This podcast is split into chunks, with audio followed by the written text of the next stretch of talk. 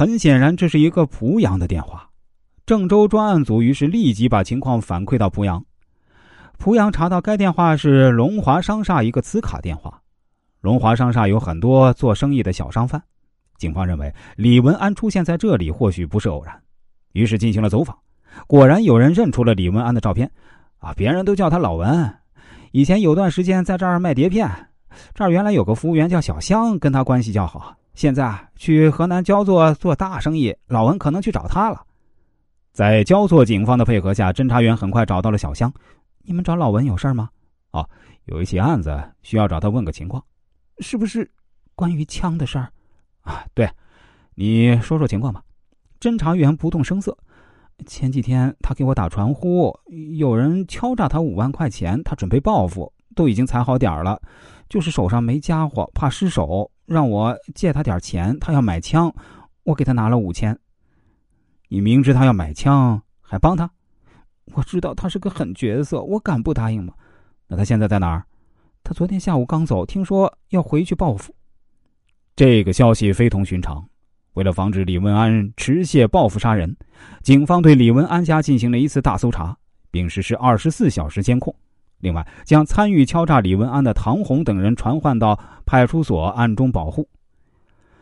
李文安一直没出现，但警方不敢掉以轻心，一直绷着弦儿。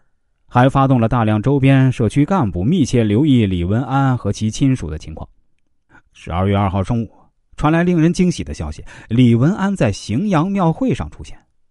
专案组来不及赶过去，市局指令当地派出所对李文安实施抓捕。初审李文安的工作并不顺利，他一进审讯室就说：“你们别费劲了，我被判过刑，蹲过监狱，我啥都懂，我啥也没干，什么也不会说。”二十四小时之后，你们就得放人。侦查员说：“若要人不知，除非己莫为。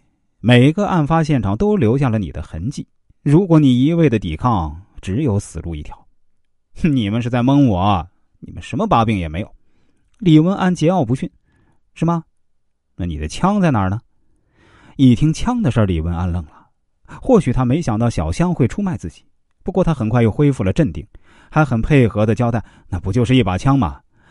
在我连金梁喜家中。”民警当即赶到梁喜家，在厕所的顶棚中找到了那支小口径步枪。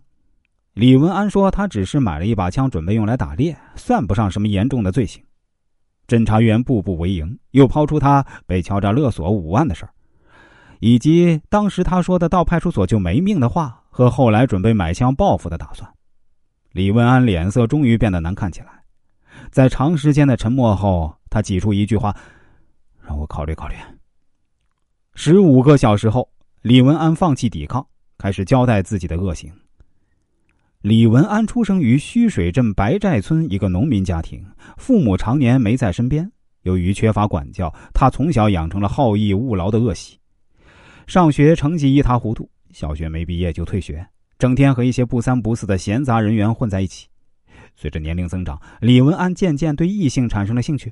加之他那些狐朋狗友时常给他讲黄色段子，带他看黄色录像，李文安的心开始躁动，整天琢磨着找个女的练练。在他十七岁时，终于按捺不住，伙同他人轮奸少女，被法院判刑九年。后因表现较好，先后两次减刑，于一九九二年十二月出狱。